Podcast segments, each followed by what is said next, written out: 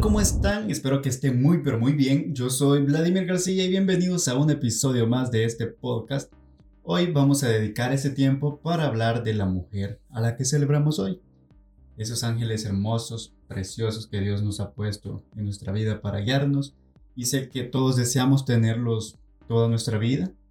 Algunos tenemos la dicha de tenerlas aún con nosotros y ese es un motivo para estar feliz y agradecerle a la vida. Algunos desafortunadamente ya no la tienen porque ya son ángeles que se nos adelantaron y aunque no están presentes en cuerpo, sabemos que nos acompañan y que siempre están cuidando de sus hijos desde otra dimensión. Déjenme decirles que yo tengo tres mamás y estoy agradecido con Dios, con la vida por haberme dado ese privilegio de que tengo tres personas súper especiales para mí, que son las que están ahí día a día y pues son son muy importantes en mi vida. Las tengo lejos porque las tres viven en, El Salvador, pero el amor que, que, les tengo, el cariño que les tengo y lo mucho que las extraño, pues es un vínculo bastante fuerte y todavía está ahí, siempre existe, con mayor fuerza.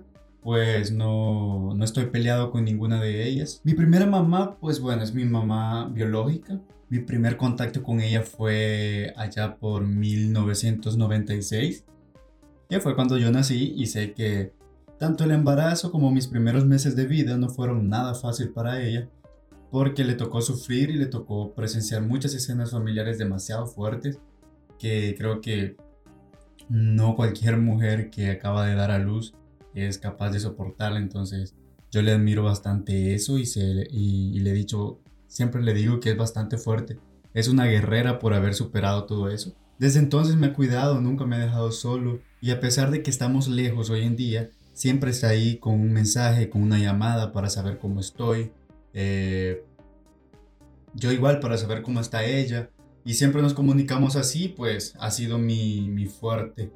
Cuando tengo aquellos, aquellos bajones, ella siempre está ahí echándome porras, dándome ánimos y todo. Y viceversa, ¿no? Yo intento ser eh, un apoyo moral también para ella cuando es necesario.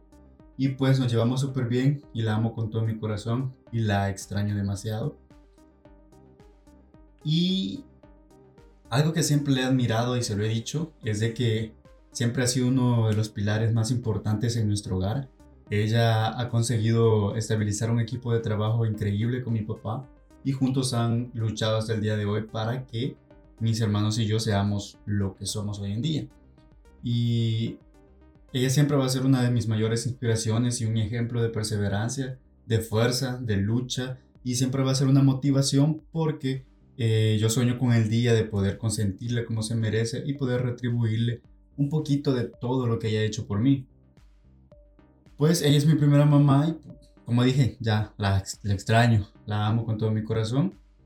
Y pues mi segunda mamá, a mi segunda mamá la conocía ya por el 2007 más o menos. Yo sí, fue 2007. Yo tenía 10 años. Yo estaba en quinto grado de la escuela. Ella estaba terminando su último año de bachillerato. Y recuerdo que los compañeros de clase de ella me iban a buscar a mi salón de clases y me llevaban al salón de clase de ellos porque decían que, que ella tenía un hijo eh, que era físicamente idéntico a mí y decían que éramos gemelos y que no sé qué y comenzaban a fregar ahí y, eso, entonces, eso no, nos acercó y nos hicimos buenos amigos desde la escuela. Luego, pues recuerdo que una vez ella me pidió una foto, la llevó a mostrársela a su familia y todos quedaron sorprendidos porque sí nos parecíamos demasiado. Y e igual ella me mostró foto de, de su hijo y nos parecíamos mucho. O sea, mí, yo me quedé sorprendido, mis papás se quedaron sorprendidos también. Y pues fue así como nos hicimos amigos, como empezó todo esto. Eso nos llevó a ser buenos amigos y luego pasaron los meses y yo la visitaba los fines de semana, me la pasaba en las tardes jugando con sus hijos y con los sobrinos políticos de ella. Y desde que llegué a esa casa, eh, todos me, me dieron un cariño increíble, me abrazaron como otro miembro de la familia y nos llevamos súper bien. Y todos los niños de esa, de esa, tanto de esa casa como mis hermanos y yo que llegábamos de visita, al final todos terminamos creciendo como, como hermanos. O sea, teníamos una relación de, que, de, de, hermanos, todos nos peleábamos, Eh, nos enojábamos, contentábamos, jugábamos. Al ratito estábamos contentos de nuevo. Salíamos a la calle a andar corriendo. Eh, era muy divertido. Y pues bastantes recuerdos, de los mejores recuerdos que yo tengo de mi infancia, muchísimos son de esos fines de semana que yo pasaba con ella. Y pues al final de ese año, a mí se, yo ya tenía 10 años, pero se me metió en la cabeza que yo quería tener una madrina.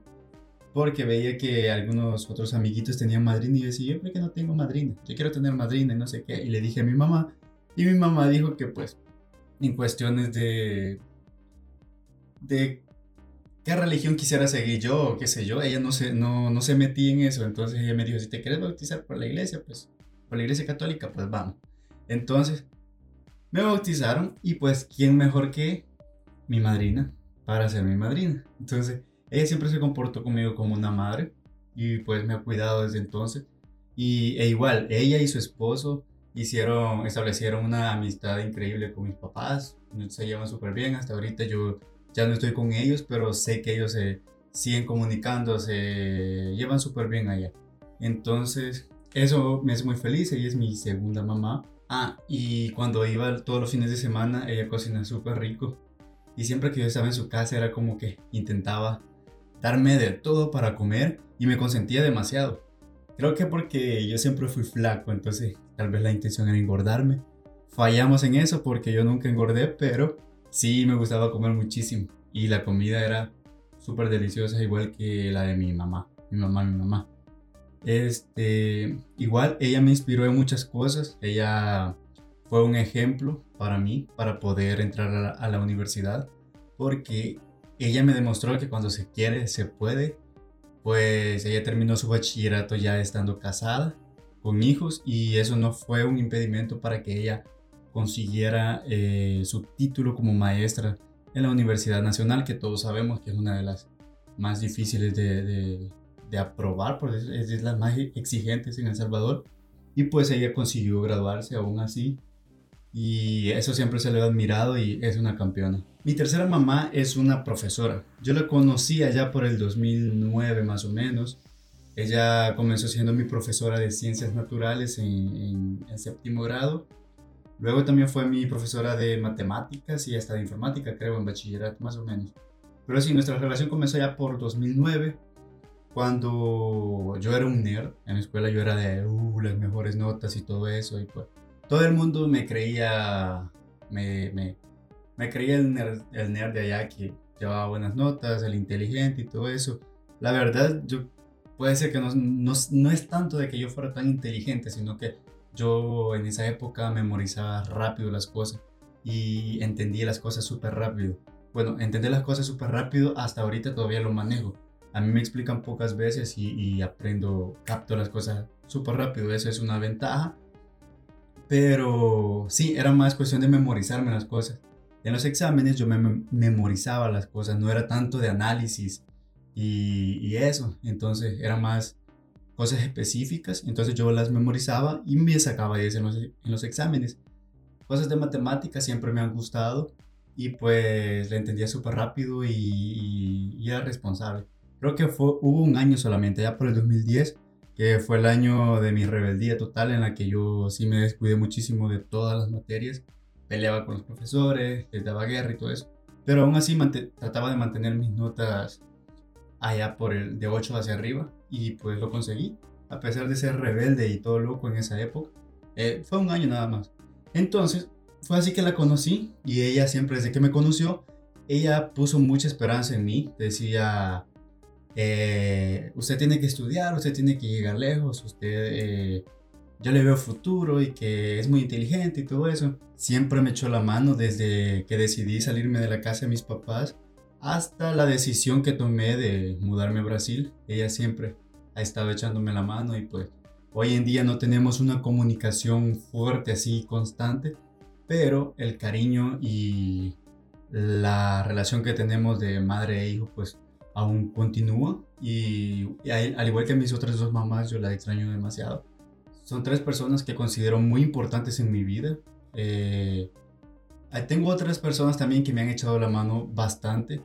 Y bueno, si me voy por eso, de personas que me han ayudado y me han echado la mano bastante, yo creo que tendría muchísimas mamás. Tengo también mi tía, que igual se ha portado como una madre para, como una madre para mí. Pero creo que con ella es diferente. Yo siempre la, la, la he visto como mi tía. Ha sido un pilar importante en mi vida en muchas ocasiones. Y eso, pero igual la quiero y la extraño un montón. En fin, eh, yo siempre he dicho que el vínculo biológico con, nuestra familia es, es muy importante, pero también entiendo a todas las personas que deciden alejarse de sus familias por algún motivo, ya sea por violencia o qué sé yo. Al final, tengamos en cuenta que la familia es más que un vínculo biológico. Al final sabemos que la familia es más que un vínculo biológico. Al final la familia son todas esas personas que están ahí con vos siempre. Aquellas personas que te conocen tan bien, pero tan bien, que conocen tus virtudes, conocen tus defectos, conocen tus errores, eh, son aquellas personas que están ahí en tus fracasos, en tus triunfos. Cuando son triunfos están ahí, lo celebran con vos. Y cuando son fracasos están ahí para darte la mano o para hacer un apoyo moral para decirte, dale, vos podés, yo confío en vos. Y creyéndonos eso te hace, te ayuda, o sea, te da una energía positiva súper buena y ayuda a levantarte en los momentos más difíciles. Y pues eso también es familia, aunque no se comparta el mismo ADN, es nuestra familia. Y, eso, no vamos a juzgar a personas que, que tal vez no tienen una relación chévere con sus padres biológicos porque no sabemos si esos padres biológicos la maltrataban a esa persona o qué sé yo. Y tal vez ella esté con otras personas que le, sí le han brindado ese amor, ese cariño de padre, esa protección. Y pues eso. Entonces no vamos a juzgar eso y vamos a llevar la, la relación madre e hijo más allá del vínculo biológico.